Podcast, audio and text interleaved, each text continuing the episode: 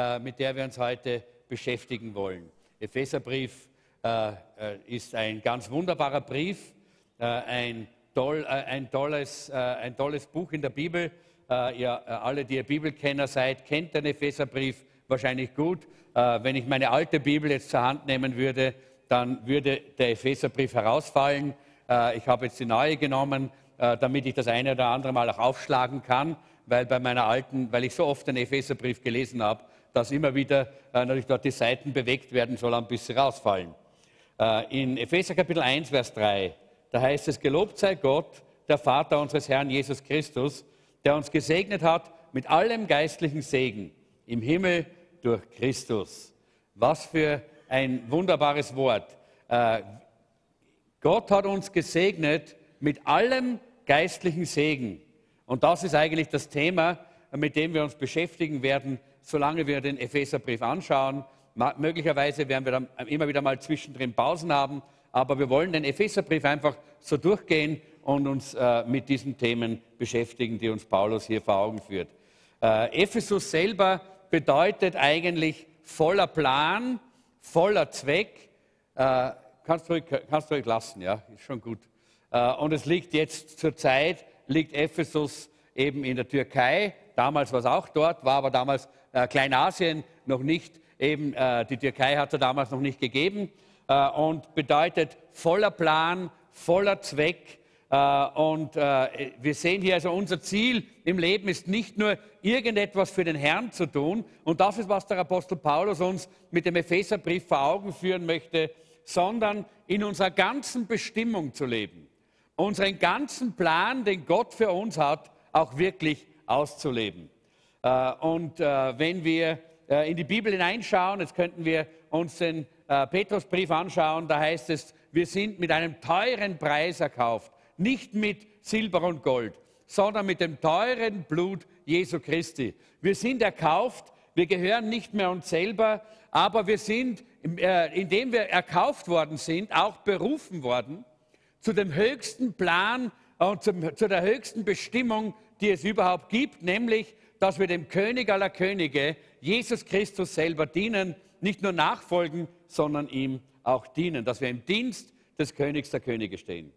Ephesus selber war eine sehr strategisch wichtige Stadt äh, im Altertum, aber auch in der Zeit äh, des Neuen Testaments. Äh, Ephesus liegt ja dort an, an der Ägäisküste, zur damaligen Zeit war es auch noch an der Küste. Heute ist es nicht mehr. Seleucia ist jetzt der Hafen dort, aber äh, es ist so, dass Ephesus äh, in, äh, ist ins Innere des Landes gewandert, weil es dort äh, Sandablagerungen gegeben hat. Ephesus äh, ist eine Ruinenstadt heute. Das heißt, es gibt heute äh, nicht mehr, nichts mehr anderes als archäologische Ausgrabungen, die man dort sich anschauen kann. Aber es war damals eine ganz wichtige Stadt im Römischen Reich, aber auch eine, eine ganz wichtige Stadt in der damaligen Kirche. Äh, und es war ja kein Zufall, dass gerade dort auch in dieser Stadt der Diana-Kult ganz stark war. Die Anbetung der Göttin Diana war gerade in dieser Stadt Ephesus äh, am, äh, am, stärksten und war, äh, das war, war dort äh, das, was äh, dort gekannt wurde, was gepflegt wurde, was promotet wurde. Und wir sehen also hier, dass sowohl auf der einen Seite äh, Ephesus für die Gemeinde, für die Kirche ein sehr wichtiger, ein sehr wichtiger Punkt war, aber auf der anderen Seite, immer dort, wo Gott etwas tut, ist auch der Satan dabei, etwas, ein Gegenstück, einen Counterpart einzurichten gegen, gegen die Gemeinde. Und das war der Diana-Kult, der dort in äh, Ephesus stattgefunden hat. Äh, das ist auch ein Prinzip eigentlich, äh, das wir heute noch sehen. Das Prinzip, dass die Mächte über einer Region, die Mächte über einer Stadt, äh, über einem Ort, äh, äh, dass diese, diese Mächte der Finsternis, die dort sind, die, die, die Bibel sagt, sie herrschen in, der, in den Lufthimmeln, dass diese Mächte Gottes Ziel und Gottes Plan für die Stadt, für den Ort irgendwie versuchen äh, zu, äh, entgegenzuwirken, indem sie ein dunkles oder ein satanisches Gegenstück dazu aufbauen.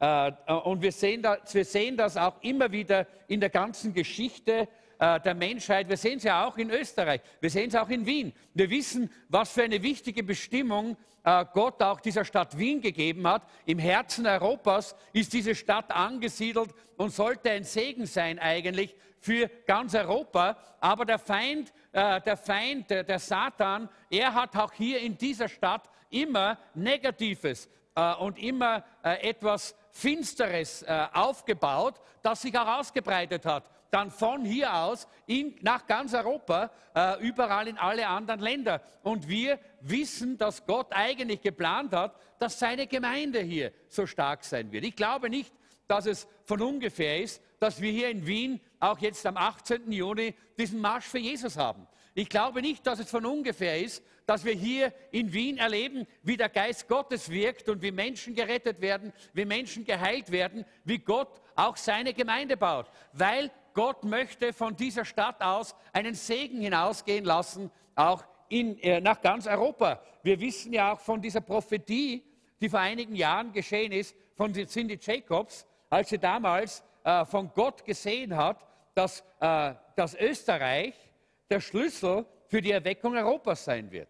Und ich glaube das immer noch und halte das fest. Und ich glaube, dass Gott das tun wird.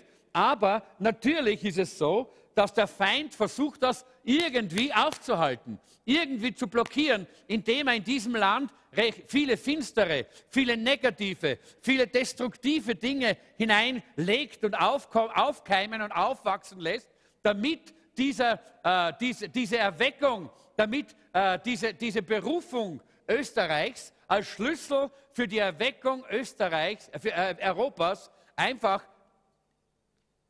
gelähmt, blockiert, vielleicht sogar zerstört wird. Aber ich glaube, Gott ist größer als der Satan und deshalb glaube ich, dass niemand und nichts unsere Berufung zerstören kann, wenn wir Ja sagen dazu.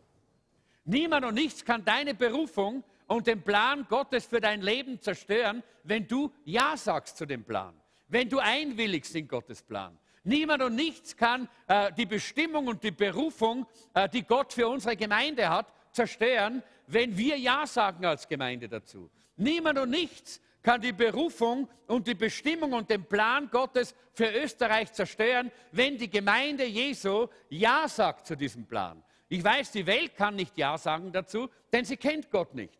Sie kennt auch Gottes, äh, Gottes Gedanken nicht, sie kennt Gottes Wort nicht, sie kennt Gottes Pläne nicht. Aber wir als Volk Gottes, wir kennen die Pläne Gottes. Wir wissen um Gottes Wesen. Wir wissen, was er vorhat und deshalb, wenn wir Ja sagen und wenn wir einsteigen in diesen Plan Gottes, kann niemand und nichts, auch die finsterste Hölle nicht, diesen Plan und diese Bestimmung zerstören.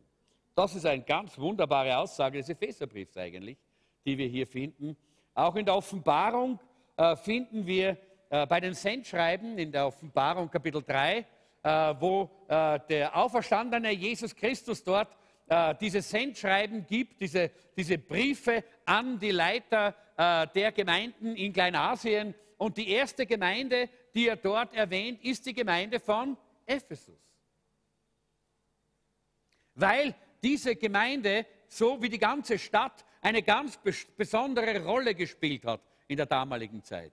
Sie war ein Zentrum, sie war ein, ein Schlüsselpunkt, sie war eine Drehscheibe für die damalige zivilisierte Welt, für die damalige christliche Welt. Und deshalb sollte von dort auch viel Segen ausgehen. Deshalb sollte auch von dort Erweckung ausgehen. Und in den Sendschreiben lesen wir, dass Jesus sagt, und ich habe gegen dich, dass du die erste Liebe verlassen hast. Ich weiß, was du alles tust, aber es ist schlimm. Du hast was ganz Wesentliches verloren, nämlich das, was für deine Bestimmung notwendig ist, das ist die erste Liebe zu mir, sagt Jesus. Offenbarung Kapitel 3 könnt ihr selber nachlesen. Diese Gemeinde in Ephesus hatte eine zentrale Aufgabe, eine zentrale, eine zentrale Rolle im, im äh, heilsgeschichtlichen Geschehen Gottes mit dieser Welt, aber auch mit dem Reich Gottes generell. Und äh, deshalb finden wir auch hier diese, diese starke Betonung auf dieser Gemeinde, auch dort in den Sendschreiben in der äh, Offenbarung im Kapitel 3. Die erste Erwähnung äh, von Ephesus in Apostelgeschichte 18 zeigt uns, in, und wir lesen diese Stelle jetzt gerade, Apostelgeschichte 18, die Verse 19 und 20. Und da heißt es, sie kamen nach Ephesus und er ließ die beiden dort zurück. Er aber ging in die Synagoge und redete mit den Jüngern, mit den Juden. Sie baten ihn aber, dass er längere Zeit bei ihnen bleibe, doch er willigte nicht ein. Paulus war auf der Durchreise. Paulus ist einfach vorbeigekommen dort äh, an Ephesus äh, und er hat äh, dort wie immer und überall, Paulus war äh, so, dass sein, ganze, sein Herz gebrannt hat dafür, dass er immer und überall das Wort verkündigt. Ganz gleich, ob er irgendwo lange geblieben ist oder ob er ganz kurz irgendwo nur durchgegangen ist, überall hat er diesen, äh, diesen Stempel des Evangeliums hinterlassen. Immer hat er äh, von dem auferstandenen Christus geredet. Immer hat er die Botschaft äh, der Erlösung gepredigt. Immer und überall. Und so auch da. Er ist ganz kurz nur durch Ephesus gekommen. Aber er ist in die Synagoge gegangen und hat sehr schnell dort von dem auferstandenen Jesus gezeugt. Hat sehr schnell dort gepredigt von der Erlösung. Und dann haben die gesagt, meine Güte, das ist ja toll, diese Botschaft, ist ja super, bleibt doch ein bisschen länger. Aber Paulus hat das nicht so wichtig gesehen. Er hat sich gedacht, ja, äh, äh, ich habe Wichtiges zu tun. Er wollte eigentlich nach Jerusalem gehen. Er wollte dort in Jerusalem bei dem großen Fest dabei sein und deshalb war ihm das nicht so wichtig, in Ephesus zu bleiben. Und er war nur ganz kurz dort, die Durchreise, und ist wieder weitergegangen. Ganz wenig ist eigentlich hier geschehen. Man muss sagen, er hatte gar keinen großen Zug dorthin, der Apostel Paulus, sondern der, er war nur so auf der Durchreise. Wir sehen also hier alles Großartige und später sehen wir eine großartige Gemeinde. Diese Gemeinde in Ephesus war eine Gemeinde, die viel bewegt hat, hat viele Missionare ausgesandt damals. Von, von der Gemeinde in Ephesus ist sehr viel ausgegangen in der frühen Kirchengeschichte, was geschehen ist von dieser Gemeinde aus. Aber alles, was einmal Großes und Wunderbares äh, äh auswirkt im Reich Gottes, das beginnt klein. Das beginnt einfach klein und unscheinbar. Paulus ist dorthin gekommen, hat ein bisschen gepredigt und ist wieder gegangen. In Apostelgeschichte 19 lesen wir dann vom äh, zweiten Teil, letzten Teil des äh, neunten Verses bis Vers 12, dann kommt Paulus zurück.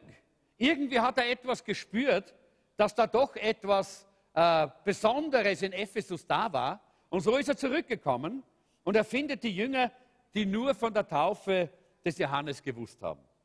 Und diesmal belehrt er sie, betet für die Geistestaufe, sie werden erfüllt mit dem Heiligen Geist. Und diesmal bleibt er länger. Und es das heißt hier, von nun an predigte er täglich im Lehrsaal eines Mannes, der Tyrannus hieß. Das tat er zwei Jahre lang sodass alle in der Provinz Asia, Juden wie Griechen, die Botschaft des Herrn hörten. Gott ließ durch Paulus erstaunliche Wunder geschehen. Die Leute legten sogar Tücher, mit denen Paulus sich den Schweiß abgewischt hatte, und Kleidungsstücke von ihm auf die Kranken. Dadurch wurden sie gesund und die Dämonen verließen sie. Was für eine Bibelschule war das, oder? Das war eigentlich nichts anderes als Jüngerschaftsschule.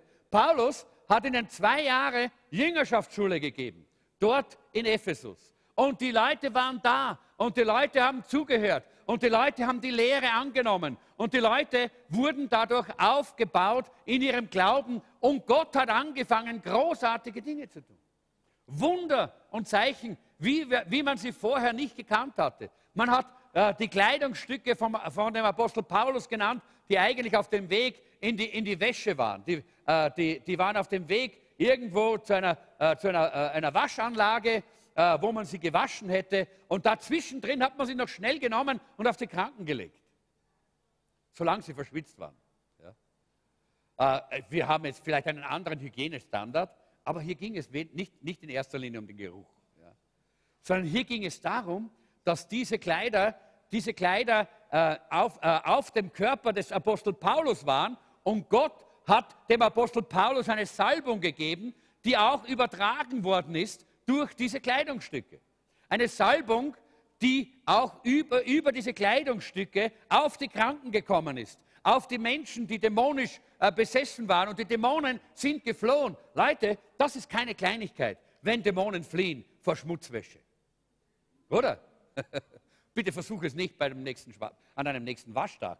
Äh, ich glaube, aber ja, dann nämlich, wenn du auch diesen Weg gehst wie Paulus, wenn du auch erleben kannst, wie die Gegenwart Gottes so stark in deinem Leben wirkt, wie es bei dem Apostel Paulus war, dass er nämlich sehr klar und sehr deutlich im Willen, in der Bestimmung und im Plan des lebendigen Gottes gewesen ist. Er war im Plan Gottes.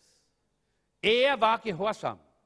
Er hat Ja gesagt zu dem, was Gott in sein Leben hineingesprochen hatte. Er, ihr, erinnert euch alle an die Berufung des Apostel Paulus, wahrscheinlich, wie er äh, eines Tages unterwegs war. Äh, und wir, wir lesen davon in der Apostelgeschichte, um die Christen zu verfolgen in Damaskus. Und dann begegnet ihm Gott, da begegnet ihm Jesus auf dem Weg zu, nach Damaskus. Da plötzlich kommt dieses große Licht äh, und er stürzt zu Boden und er, äh, und, und er, äh, er, äh, er fragt, Herr, wer bist du? Und, äh, äh, und Jesus sagt ihm, dass er der Auferstandene ist. Und er sagt, du kannst nicht gegen mich kämpfen. Und Paulus wollte eigentlich nicht gegen Gott kämpfen. Paulus hat, ge hat geglaubt, dass er für Gott kämpft. Er war nur verblendet. Er war verblendet, er hatte keine Ahnung von dem lebendigen, äh, auferstandenen Christus. Aber in dem Augenblick, wo Gott ihm so begegnet ist, in dem Augenblick hat er Ja gesagt. Da hat Gott ihm dann gezeigt, in dieser Zeit, wo er blind war, da hat Gott ihm gezeigt, was er alles erleben wird. Dass er gesteinigt werden wird, dass er verfolgt werden wird, dass er äh, eines Tages sogar hingerichtet wird, dass er im Gefängnis sitzen wird, dass er schiffbrüchig sein wird. All diese Dinge hat Gott ihm gezeigt in dieser Zeit und hat ihn gefragt, willst du das? Wenn wir eine Berufung für die Zukunft annehmen, dann hätten wir es gerne, dass wir so einen schönen Hochglanzprospekt bekommen, nicht? in dem dann drinnen diese herrlichen, wunderbaren Chalets sind, diese Wohnungen, diese Zimmer mit Meerblick, äh, die Yachten, mit denen wir dann herumfahren können, äh, die, die, äh, diese herrlichen Palmen, unter denen wir uns dann bewegen werden. Nicht das wäre so das, was wir, da würde man Ja sagen oder? Aber Paulus hat einen anderen Katalog bekommen. Ja? Einen Katalog, äh, die Bibel sagt uns, äh, ich, habe ihm gezeigt, ich ihm gezeigt, was er alles auf sich nehmen muss. Ja? Viele von uns sind froh, dass sie es nicht wissen, ne? oder? Aber wisst ihr, trotzdem braucht es ein ganzes Jahr. Paulus hatte ein ganzes Jahr. Er hat gesagt, was immer es kostet, was immer es kostet. Wenn es Leid ist, okay, Herr. Wenn es Freude ist, okay, Herr. Deshalb kann er dann einmal an die Philipper schreiben, er, kann, er sagt, ich kann beides. Ich kann Überfluss haben und ich kann Mangel leiden. Ich habe gelernt, mir in allem und an allem genügen zu lassen. Das heißt, ich habe gelernt, dass ich, äh, dass ich zufrieden bin in dem, was Gott mir gibt. Wenn wir den Punkt erreicht Na gut, das spreche ich wegen der Schmutzwäsche nicht mehr weiter. Aber ihr versteht, was ich meine. Wenn wir den Punkt erreicht haben, dann kommen wir auch zu dem Punkt, wenn wir Ja sagen, bedingungslos Ja sagen zu Gottes Plan in unserem Leben, bedingungslos Ja sagen zu dem, was Gott in unserem Leben tun möchte und durch uns tun möchte, dann wird Gott uns auch Salbung schenken und Vollmacht schenken. Und durch uns werden Wunder und Zeichen geschehen. Menschen werden geheilt werden, Menschen werden befreit werden, Menschen werden erneuert werden. Und das ist ja eigentlich der Plan Gottes. Denn die Bibel sagt, Gott will nicht, dass auch nur ein einziger verloren geht. Er will, dass alle zur Erkenntnis des Heils kommen. Jedenfalls dort war es so, dass Gott angefangen hat, ganz tolle und fantastische Dinge zu tun. Und es heißt hier, und alle in der Provinz Asien haben gehört. Alle.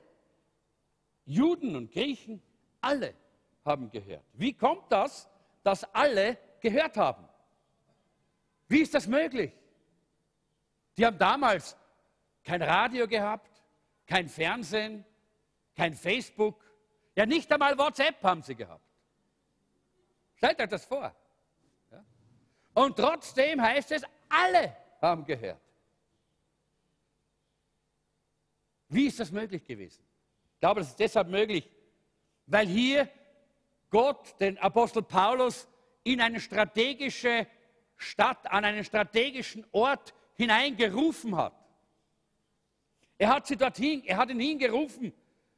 Und dieser strategische Ort war wie ein geistlicher Verstärker. Ephesus war damals wie ein geistlicher Verstärker. Ein Verstärker, der in die Welt hinaus posaunt hat, in die Welt hinaus gerufen hat. Das, was dort geschieht, in solchen strategischen Plätzen, das beeinflusst die ganze Welt. Es gibt Orte, die haben das permanent, die sind, haben permanent diese, äh, diesen, diese, diesen Einfluss in der Welt. Ein Ort ist Jerusalem, oder? Was in Jerusalem geschieht, beeinflusst die ganze Welt. Dort ist ein Verstärker eingebaut in diesen Ort, in diese Stadt, ein geistlicher Verstärker, der ständig und immer und immer und immer im Gang ist. Andere Orte haben das nur manchmal. Ich erinnere mich an eine Zeit, da gab es eine kleine Stadt, eigentlich klein, ich weiß nicht gar nicht, wie groß sie ist, gar nicht sehr groß, in, in Florida. Der Name war Pensacola. Für einige Jahre hat Gott dieser Stadt einen Verstärkereffekt gegeben. Er hat dort Zeichen und Wunder getan, er hat dort eine Erweckung geschenkt, er hat seinen Heiligen Geist ausgegossen und in, in dieser, ich glaube, es waren fünf Jahre oder vier oder fünf Jahre, in diesen vier oder fünf Jahren sind, glaube ich, zehn Millionen Menschen dorthin gekommen äh, und haben sich, glaube ich, zwei oder drei Millionen Menschen für Jesus Christus entschieden, aus der ganzen Welt. Das war bekannt überall in der ganzen Welt. Das war äh, Mitte der 90er Jahre. Da hat Gott dieser kleinen Stadt, diesem kleinen Ort, diesen geistlichen Verstärkereffekt gegeben. Und ich bete, dass Gott unserer Stadt Wien diesen geistlichen Verstärkereffekt gibt. Dass das, was hier geschieht, hinausgeht und viel, viel Auswirkung hat in ganz Europa. Ich glaube, manchmal hat Gott uns das gegeben. Ich äh, äh, erinnere mich daran, wie wir gebetet haben als Leiterschaft für das Vienna Christian Center. Wir haben damals dafür gebetet, äh, dass, wir, äh, dass wir die Vision bekommen, äh, die richtige Vision für diese Gemeinde. Und Gott hat uns gesagt, wir sollen einen signifikanten geistlichen Einfluss ausüben. In Wien, in Österreich, in äh, Europa und in der ganzen Welt. Und Gott hat uns manchmal schon gezeigt, wie er das tut. Wir haben einige solche Dinge erlebt. Wir hatten zum Beispiel vor einigen Jahren hier bei uns äh, in unserem Freizeitzentrum in Gutenstein eine Pastorenausbildung. Da kamen 200 Pastoren aus ganz Europa, äh, von, bis, bis nach Asien, äh, bis Asien hinein, kamen die Pastoren hierher drei Jahre lang. Äh, zweimal im, dreimal im Jahr kamen sie zu uns und haben hier äh, Jesus Christus besser kennengelernt, haben, sind hier zugerüstet worden, um das Reich Gottes zu bauen in ganz Europa und in vielen, an, vielen Ländern, auch in Asien. Und, äh, und äh, ich kann euch sagen, das ist ganz interessant, äh, dass wenn man heute äh, nach Aserbaidschan geht, das ist ja ein, ein, ein, ein, kleiner Staat am Kaspischen Meer, schon in, in Zentralasien, wenn man dorthin kommt, dann kann man dort in Baku mit den Leuten über Gutenstein reden.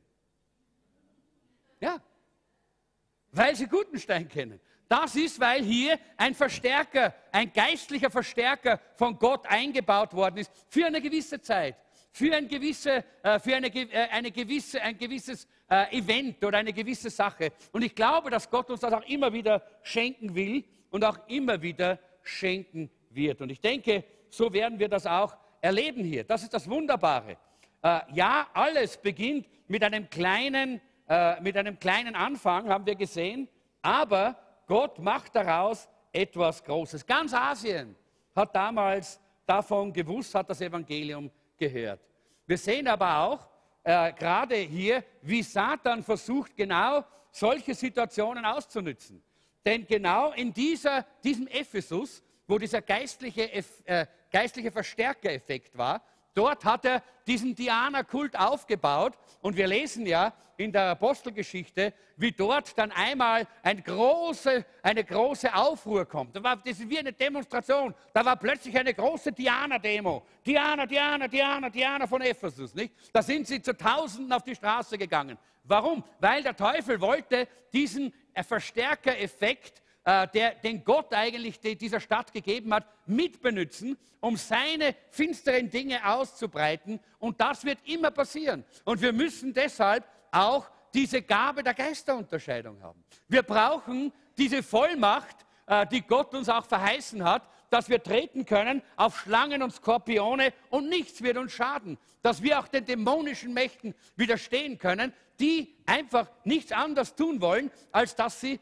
Trittbrettfahrer sind. Die springen auf und die möchten gerne die geistliche Dynamik, die Gott uns schenkt, in einer Stadt, in einer Gemeinde, in einer Situation, in einer, äh, in einer Veranstaltung, die möchten sie gerne mitverwenden, um ihr Verkehrtes und Dunkles und Negatives und Kritisches und Böses Gedankengut äh, auch weiter zu promoten und auszubreiten. Aber wir wissen, dass Gott stärker ist wir wissen, dass wenn wir diesen Kampf kämpfen, dass das Reich Gottes sich ausbreitet. Das äh, Reich Gottes hat immer einen, mit einem demütigen Anfang begonnen.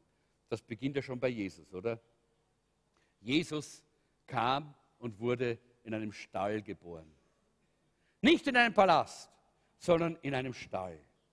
Denn das Reich Gottes, und damit demonstriert Jesus das auch hier, beginnt immer mit einem kleinen und demütigen Anfang. Auch äh, die größte und dynamischste äh, christliche Bewegung, die es seit dem ersten Jahrhundert gegeben hat, nämlich die Pfingstbewegung, äh, die, äh, die die ganze Welt eigentlich beeinflusst hat, äh, hat begonnen mit, einem, mit einer Handvoll ärmster Leute, die nichts hatten, keinen Besitz hatten. Aber eines hatten sie, Verlangen nach Gott, Verlangen nach mehr von Gott mehr von Gott. Und dieses Mehr von Gott, dieses Verlangen, diese Sehnsucht war es, die ausschlaggebend war.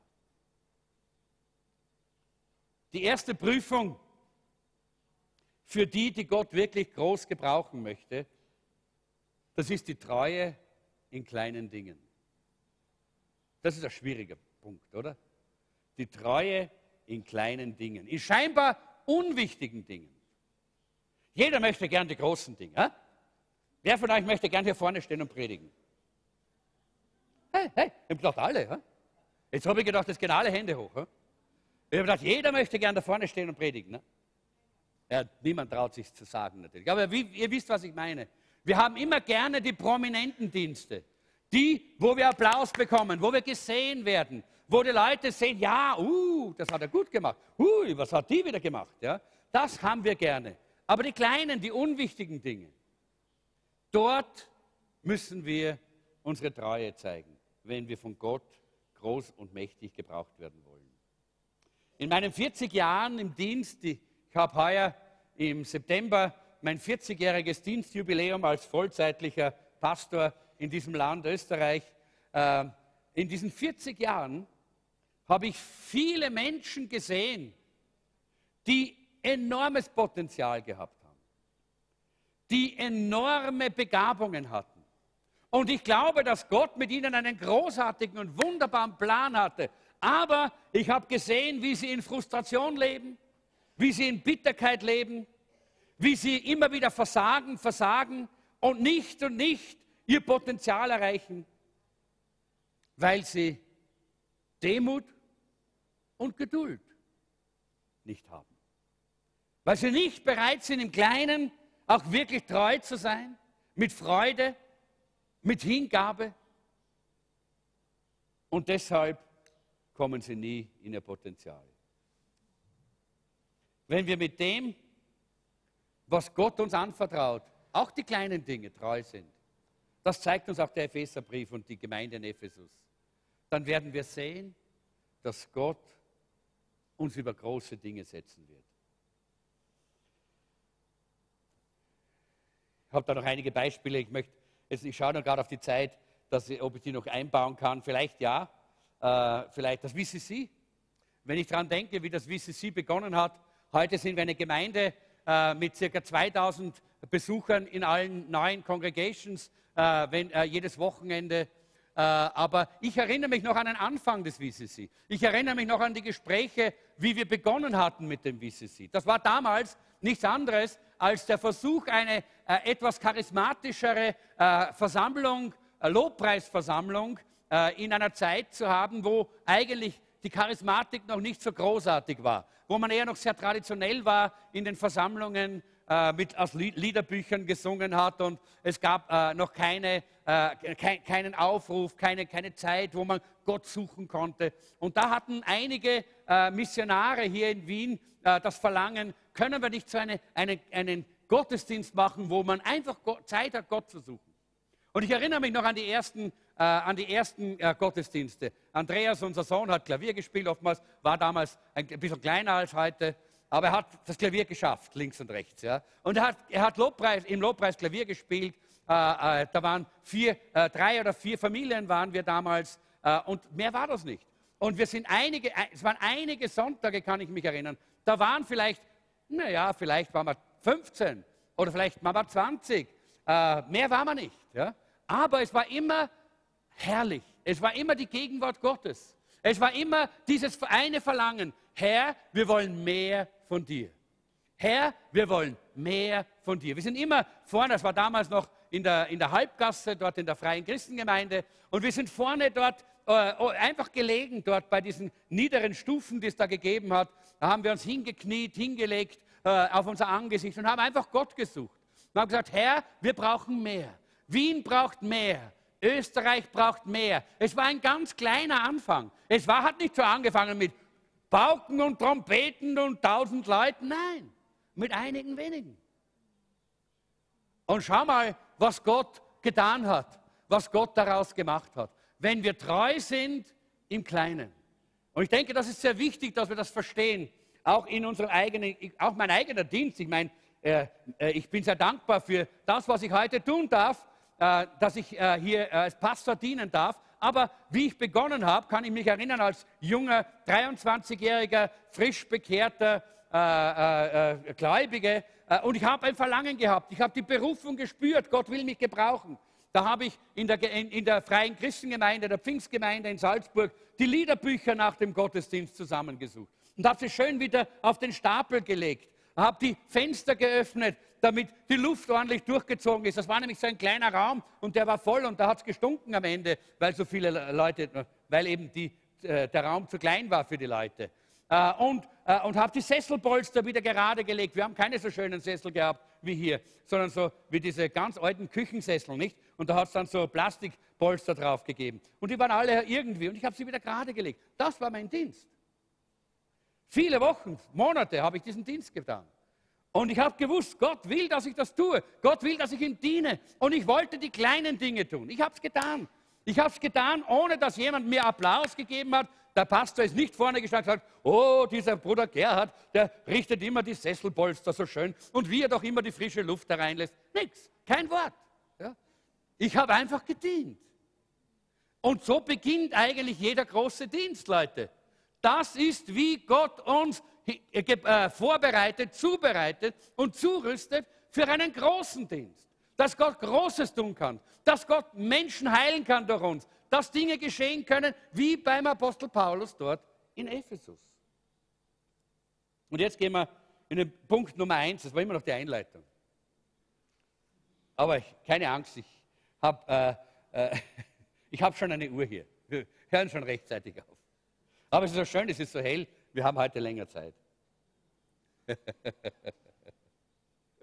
Epheser Kapitel 1, Vers 1. Paulus, ein Apostel Christi Jesu durch den Willen Gottes an die Heiligen in Ephesus, die Gläubigen oder die Treuen, heißt es eigentlich hier genau, in Christus Jesus. Wir sind für ein Ziel berufen. Halleluja. Das herrlich? Du sitzt nicht einfach nur hier weil du ganz einfach jeden Samstag in einen Gottesdienst gehen sollst oder möchtest, sondern Gott hat dich berufen für ein wunderbares Ziel, für einen herrlichen Auftrag. Er hat einen Plan für dein Leben, der so fantastisch ist. Und während wir jetzt dann diesen Epheserbrief mehr und mehr uns anschauen und durchgehen und durchstudieren, werden wir sehen, wie herrlich dieser Plan ist. Wie wunderbar das ist, was Gott hier vorbereitet hat. Und Paulus schreibt diesen Brief an alle treuen Gläubigen. Und da gehörst du auch dazu. Du bist ein treuer Gläubiger, jemand, der treu ist in seinem Glauben. Und deshalb schreibt Paulus auch diesen Brief an dich. In Vers 2 heißt es, ich wünsche euch Gnade und Frieden von Gott, unserem Vater und unserem Herrn Jesus Christus. Gleich am Anfang dieses Briefes beginnt der Apostel Paulus mit der Gnade Gottes und mit dem Frieden Gottes. Denn das sind zwei wesentlich wichtige Teile in diesem Plan, den Gott für uns hat. Das erste ist die Gnade. Niemand und nichts und keine Macht dieser Welt kann die Gnade Gottes überwinden. Die Gnade Gottes ist unüberwindbar. Halleluja. Und diese Gnade bedeutet, dass er dir, ohne dass du es verdient hast, viele Dinge geschenkt hat. Alle die Dinge, von denen in dem, im, äh, im Epheserbrief äh, geschrieben steht, die der Apostel Paulus dort hineinschreibt, all das ist dir geschenkt. Nicht verdient, nicht erkauft, nicht erarbeitet, geschenkt. Das ist diese Gnade. Und diese Gnade hört niemals auf, sagt uns die Bibel. Diese Gnade ist unüberwindbar. Aber diese Gnade macht auch uns un unüberwindbar. Wenn wir in diesem Frieden Gottes und in dieser Gnade leben, nämlich dass wir wissen, es geht nicht um uns, es geht nicht um unsere Kraft, es geht nicht um unser Können, es geht nicht um unser Wissen, es geht um die Gnade Gottes. Wenn wir das wissen und das festhalten, dann kann niemand und nichts uns überwinden. Dann gilt das, was Paulus sagt. Wer kann gegen uns sein, wenn Gott für uns ist? Ich möchte hier einfach ein äh, bisschen einen Sprung machen und ich glaube, wir können die, äh, die anderen äh, Verse ein bisschen später, vielleicht das nächste Mal, uns anschauen. Mir liegt eigentlich noch etwas am Herzen. Äh, wenn wir diese ersten Verse hier anschauen, die, äh, dann, dann lesen wir, wie der Apostel Paulus uns hier zeigt, ja, wir haben, äh, wir haben einen Reichtum. Und wir werden uns damit noch beschäftigen, vielleicht das nächste Mal am nächsten Samstag. Wir haben einen Reichtum, den Gott uns in Christus geschenkt hat. In himmlischen Orten heißt es. Wir sind bereits in einem geistlichen Gebiet. Das heißt nicht erst im Himmel. Du kriegst die Dinge nicht erst, wenn du stirbst.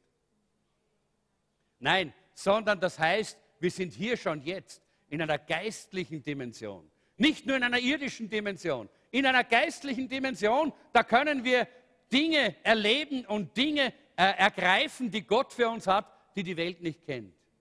Und es ist wichtig, dass wir als Christen lernen, in dieser geistlichen Dimension zu leben, indem wir dem Heiligen Geist unser Herz öffnen, indem wir unser Herz ausstrecken nach Gott und sagen, Herr, ich möchte mehr von dir und von dem, was du für mich bereithältst.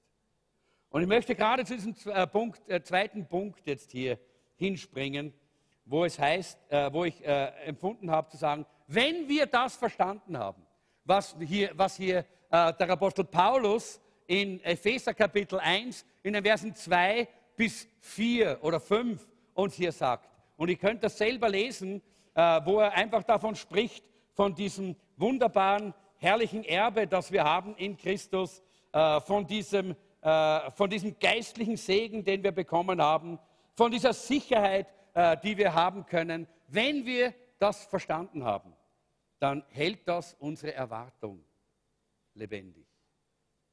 Es hält unsere Erwartung lebendig, dass wir Jesus Christus mehr begegnen wollen.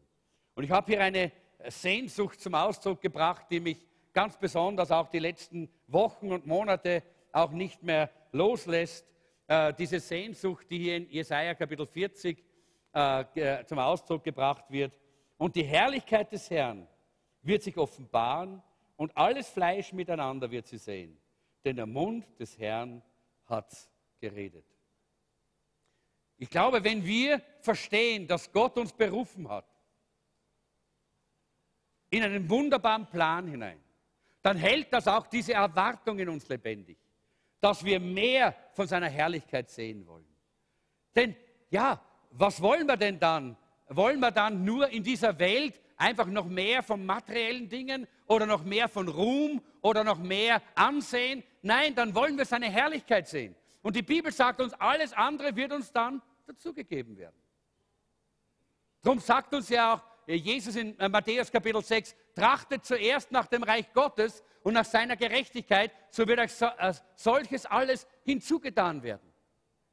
Gott will ja, dass wir gesegnet sind in unserem Leben. Er will uns segnen in unserem praktischen Leben, in unseren Familien, in unseren Finanzen, in, unserem, in unserer Arbeitsstelle. Er will uns segnen und er will, dass wir gesegnete Arbeiter sind, gesegnete Mitarbeiter, gesegnete Geschäftsleute, gesegnet dort, wo wir ein- und ausgehen. Und wenn wir Epheser Kapitel 1, die Verse 1 bis 5 kapiert haben, wie der Apostel Paulus sagt, das alles ist uns geschenkt in Christus Jesus. Dann können wir uns ausstrecken nach ihm und können uns darauf verlassen, dass der Segen,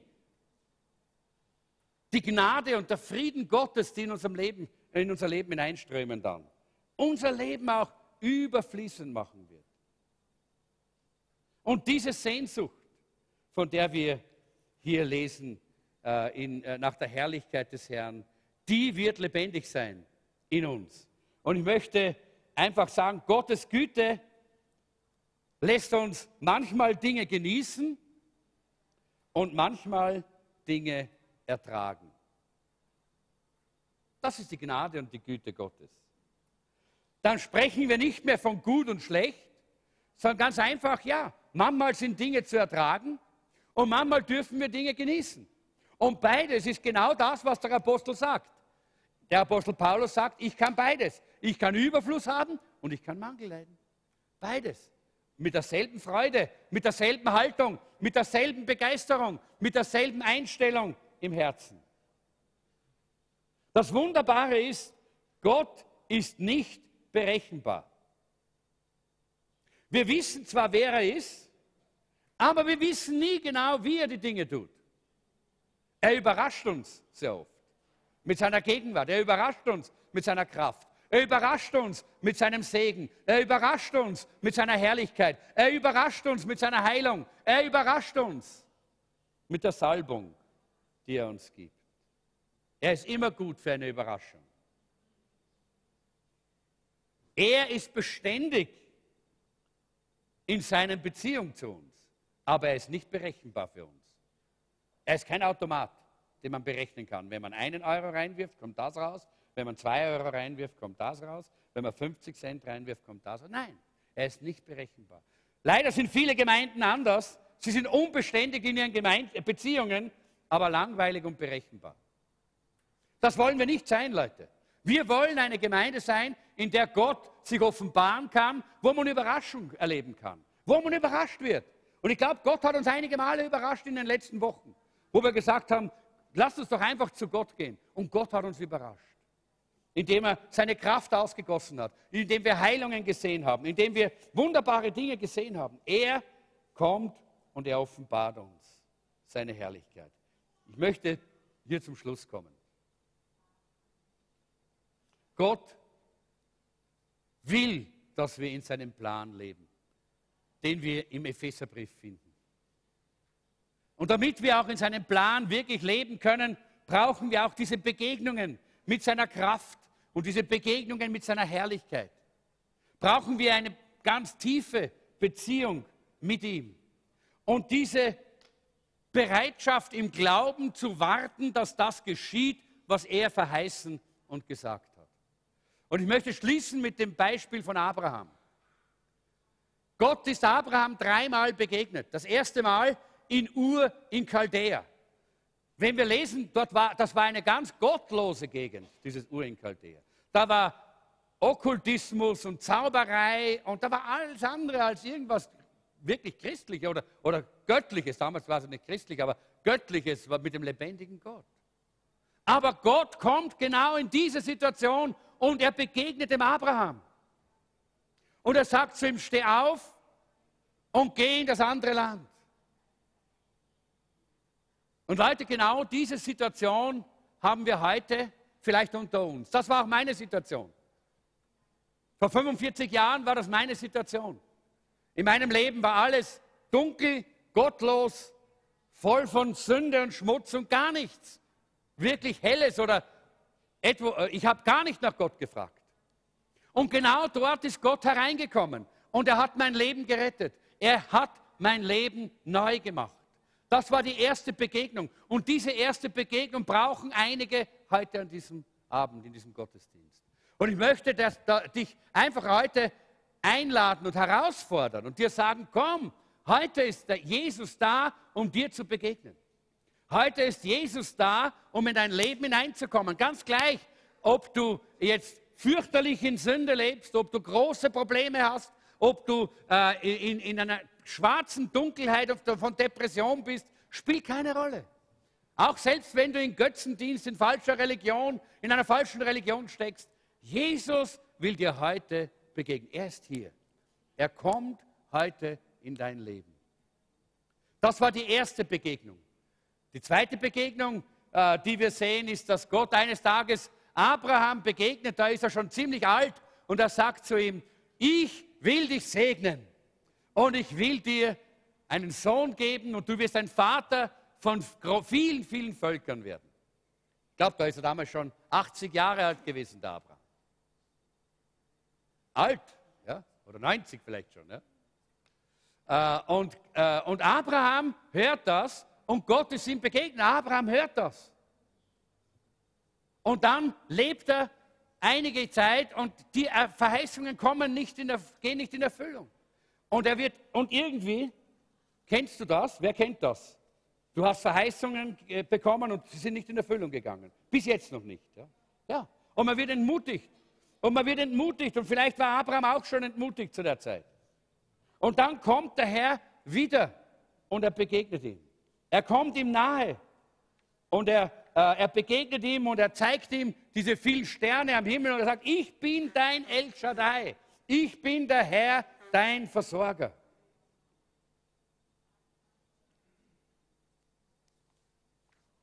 Und genauso will Gott uns heute auch begegnen. Und dann wissen wir, dass Gott ihm noch einmal begegnet. Und er, Gott auch wirklich dort, alles, alles weit, dort auf dem Berg Moria. Als damals, als der, als der Isaac gekommen ist, als er endlich die Verheißung erlebt hat und er bereit ist, diese Verheißung Gott hinzulegen und zu sagen, Herr, wenn du es sagst, dann, dann opfer ich auch dieses Kind, dieses, dieses, dieses verheißene, diesen verheißenen Sohn. Aber Gott will nicht, dass er ihn opfert. Gott will nur den Gehorsam. Und Gott begegnet ihm dort. Und er zeigt ihm seine Liebe und seine Größe. Und er sagt ihm, ich bin dein Versorger, was immer du brauchst. Ich sorge für dich. Und Leute, ich möchte hier schließen damit, dass ich sagen möchte, der Apostel Paulus ist nach Ephesus gekommen, als einer, der Gott so gekannt hatte. Er ist nach Ephesus gekommen und er hat den Ephesern damals dort versucht, Gott so vor Augen zu führen, wie er ihn gekannt hat, als den, der ihm Verheißungen gegeben hat, die er auch erfüllen würde, als dem, der ihm eines da einmal ein neues Leben geschenkt hat und der ihm dann die Verheißung gegeben hat, dass er ein Segen sein wird für viele Nationen. Er ist, äh, ist hingegangen, hat den Ephesern einen auferstandenen Jesus gepredigt, von dem er gewusst hat und gesagt hat, er ist unser Versorger. Er kann dir geben, was du brauchst. Er sorgt für dich. Wir lesen von der Epheser Gemeinde dann ganz besonders, in dem, wenn wir dann in die Sendschreiben hineingehen, dass leider diese Gemeinde das nicht auf, zumindest auf die Länge gesehen, angenommen hat. Sie, hatten die, sie haben sehr, sehr rasch die erste Liebe verlassen. Sie haben dieses Brennen verlassen. Sie haben aufgehört zu denken daran, dass es die Gnade ist und nicht ihr eigenes Werk. Dass es die Gnade Gottes ist und nicht ihre religiösen Werke, die für ihr Leben wichtig sind. Und deshalb sehen wir heute nur mehr Ruinen in Ephesus. Schöne Ruinen. Herrliche archäologische Ausgrabungen. Geschichte, aber kein Leben. Leute, ich möchte nicht eines Tages ein Teil einer Ausgrabung sein. dass die Leute sagen, ein schönes Denkmal für das, was irgendwann einmal, irgendwann einmal Gott getan hat. Nein, ich möchte, dass solange ich lebe, solange ich atme, Gott durch mich wirken kann, so wie bei Paulus. Indem ich Ja sage zu seinem Plan, indem ich Ja sage zu, zu seinen Verheißungen, indem ich bereit bin, vom, im Kleinen treu zu sein, indem ich bereit bin, den Weg zu gehen, den Gott führt. Aber es beginnt, dass wir eines, einmal Jesus in unser Leben aufnehmen. Ich möchte hier schließen und möchte, dass wir ins Gebet gehen. Lass uns die Augen schließen. Und ich möchte ganz besonders solche heute ansprechen, die vielleicht wie Abraham in Ur in Chaldea in der Situation sind. Du kennst Gott nicht, hast noch keine persönliche Beziehung zu Gott. Hab, gestern Abend haben wir Outreach gehabt mit der Jugend am, am Schwedenplatz und ich habe mit einem jungen Mann gesprochen und er, äh, er hat gesagt, ja, ich bin, ein, ich bin ein Katholik und ich gehe in die Kirche. Habe ich gesagt, aber kennst du Gott? Dann hat er gesagt, Gott kann man nicht kennen, aber ich gehe in die Kirche. Gesagt, ja. Vielleicht bist du auch in so einer Situation. Du hast vielleicht Religion, viele äußerliche religiöse Übungen gemacht, aber du hast keine persönliche Beziehung zu Gott. Du kennst ihn nicht persönlich.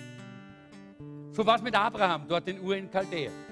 Und Gott kommt und er sagt zu ihm, komm heraus da, komm heraus da, komm heraus da aus Ur in Chaldea. Ich will mit dir gehen. Ich will dich in ein neues Land führen, das du nicht kennst. Ich will dir ein neues Leben schenken, von dem du nur träumen kannst, das du noch nicht kennst.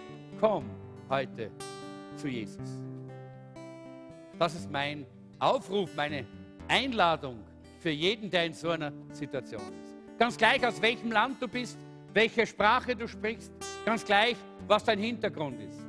Heute kommt Gott in dein Leben. Wenn du Ja sagst, wenn du dein Leben öffnest, dann ist er da. Lass uns gemeinsam aufstehen.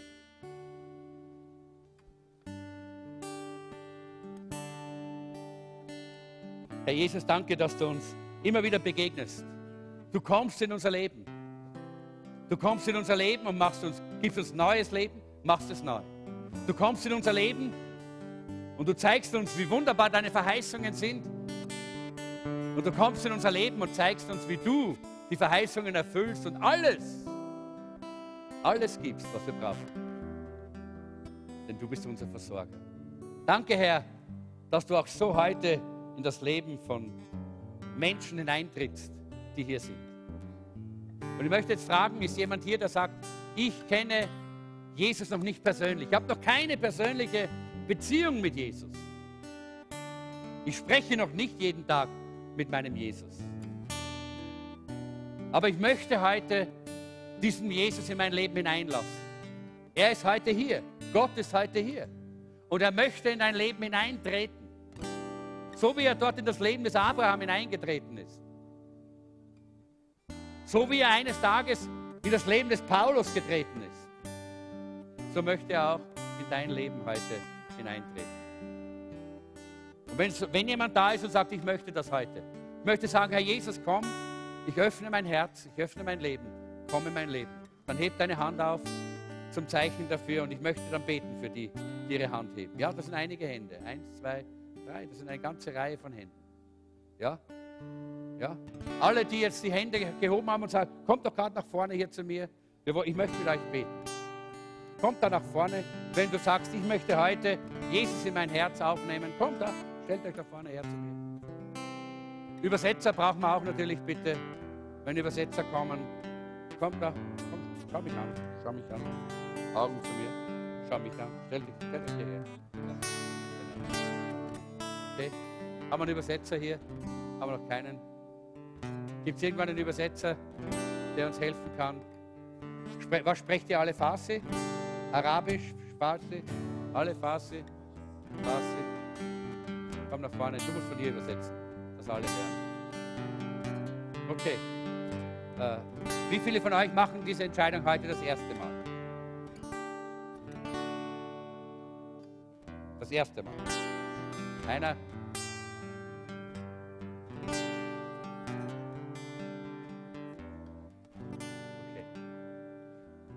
Die anderen haben schon einmal gemacht. Aber, aber irgendwas fehlt mit eurer Beziehung mit Jesus. Ja? Und ich lade euch ein, dass ihr äh, in unser Meeting Place kommt. Am Montagabend um 18 Uhr gibt es dort einen, äh, einen äh, biblischen Grundkurs. Da lernt ihr, wie man mit Jesus lebt. Aber ihr sollt auch die Sicherheit in eurem Herzen haben. Und deshalb beten wir jetzt noch einmal. Leg deine Hand auf dein Herz. Sag, Herr Jesus, komm in mein Herz. Ich übergebe dir mein ganzes Leben. Sprecht das laut aus, ich höre nichts. Habt ihr es gesagt? Ich möchte es gern hören. Noch einmal. Ich übergebe dir mein ganzes Leben. Jawohl, ja, vor der sichtbaren und unsichtbaren Welt wollen wir das bezeugen. Und, und jetzt sagst du, jetzt sagst du, Herr Jesus, ich folge dir nach.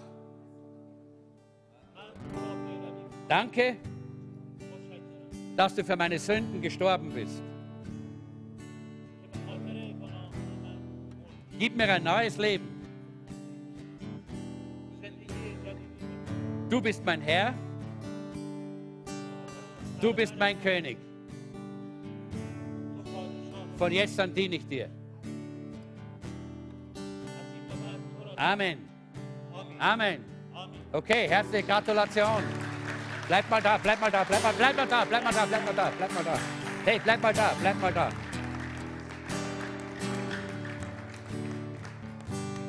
Wer von euch kommt am Montag um 18 Uhr ins, äh, in den Meeting Place?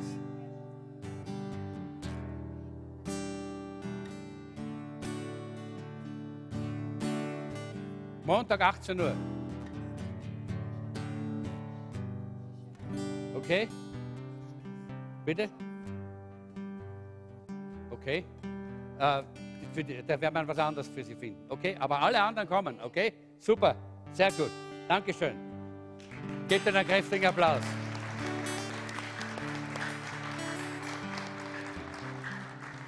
Wir schließen jetzt ab. Lobpreisteam, ich glaube, wir haben ein Team hier, darf gerne nach vorne kommen.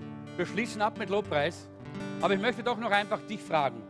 Vielleicht bist du auch hier und du sagst, ja, diese Begegnung, an die kann ich mich erinnern. So ist Gott schon in mein Leben gekommen einmal. Aber irgendwo ist es bei mir trocken geworden. Es ist nicht das, was es eigentlich sein soll. Und Gott will wieder in dein Leben kommen. So wie beim Abraham. Er will dir seine Verheißungen zeigen. Er will dir zeigen, dass er einen Plan hat für dich. Er will dir zeigen, dass der Plan wunderbar ist. Er will dir zeigen, dass Vollmacht und Kraft in diesem Plan drinnen steckt. Für dich und dein Alltagsleben. Für jeden Tag. Und er möchte jetzt kommen. Und er möchte dir zeigen, dass er dein Versorger ist. Du musst keine Angst haben, dass er nicht kommt. Du musst keine Angst haben, dass du etwas nicht vielleicht bekommst, was du brauchst. Er versorgt dich. Trachtet zuerst nach dem Reich Gottes und seiner Gerechtigkeit. Dann wird euch solches alles zufallen. Bevor wir jetzt abschließend den Herrn preisen, wer ist da und sagt, ich brauche Jetzt so eine, so, eine, so eine Heimsuchung Gottes. Ich will, dass der Herr so in mein Leben kommt, dass ich das wieder spüre und erlebe. Ja, Herr, komm, heb mal ganz, ganz klar deine Hand hoch. Ja? ja, eine ganze Menge haben die Hand hoch. Lass sie oben, andere Hand legst auf dein Herz und sagst, Herr Jesus, danke, danke, du bist mein Versorger. Du hast einen wunderbaren Plan für mich. Und ich will in diesem Plan leben. Danke, Jesus, dass ich keine Angst haben muss weil du mit mir bist. Deine Verheißungen sind A und O in dir. Amen, Herr. Amen, sagt der Heilige Geist in uns. Denn alles, was wir brauchen, ist in dir. Lass diese Sehnsucht, Herr Jesus, im Leben und im Herzen von jedem Einzelnen weiter brennen, dir näher zu kommen, deine Herrlichkeit zu erleben. Und so wie Paulus zu erleben, dass deine Kraft und Herrlichkeit nicht abnimmt, sondern zunimmt. Danke, Herr.